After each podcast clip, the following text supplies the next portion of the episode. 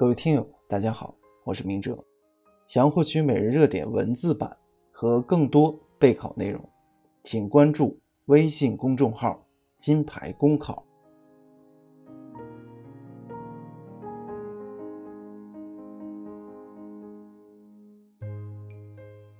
今天的热点来自郭元鹏的文章：小学副班长受贿，不过是照葫芦画瓢。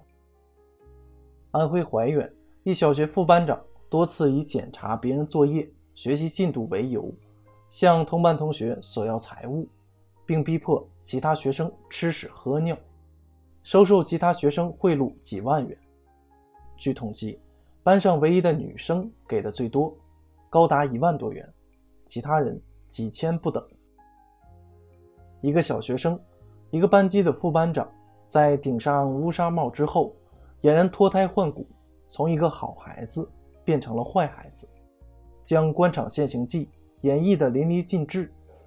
但是，我们更应该反思的是，小学副班长受贿究竟是跟谁学的？在我看来，小学副班长受贿不过是照葫芦画瓢。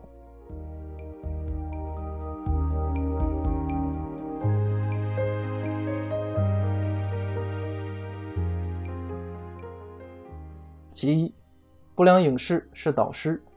前段时间看到一则新闻，说是一位小学生自编自演了一起绑架案，给家长写勒索信，让同学绑架自己，其实是想要两万元用于打游戏，最终被警方侦破。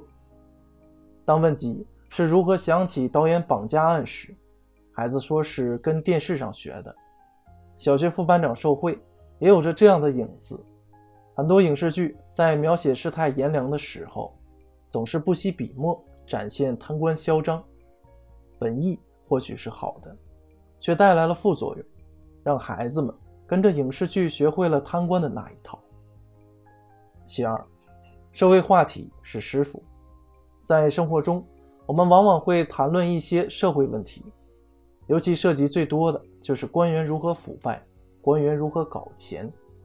官员如何欺压百姓之类的话题，这虽然是现实问题，可是，在谈论的时候，由于丝毫不回避小孩子，也就让他们很早接触到了这样的话题。他们的心智还不成熟，认为能够欺压他人就是有面子，能够被别人毕恭毕敬是有水平。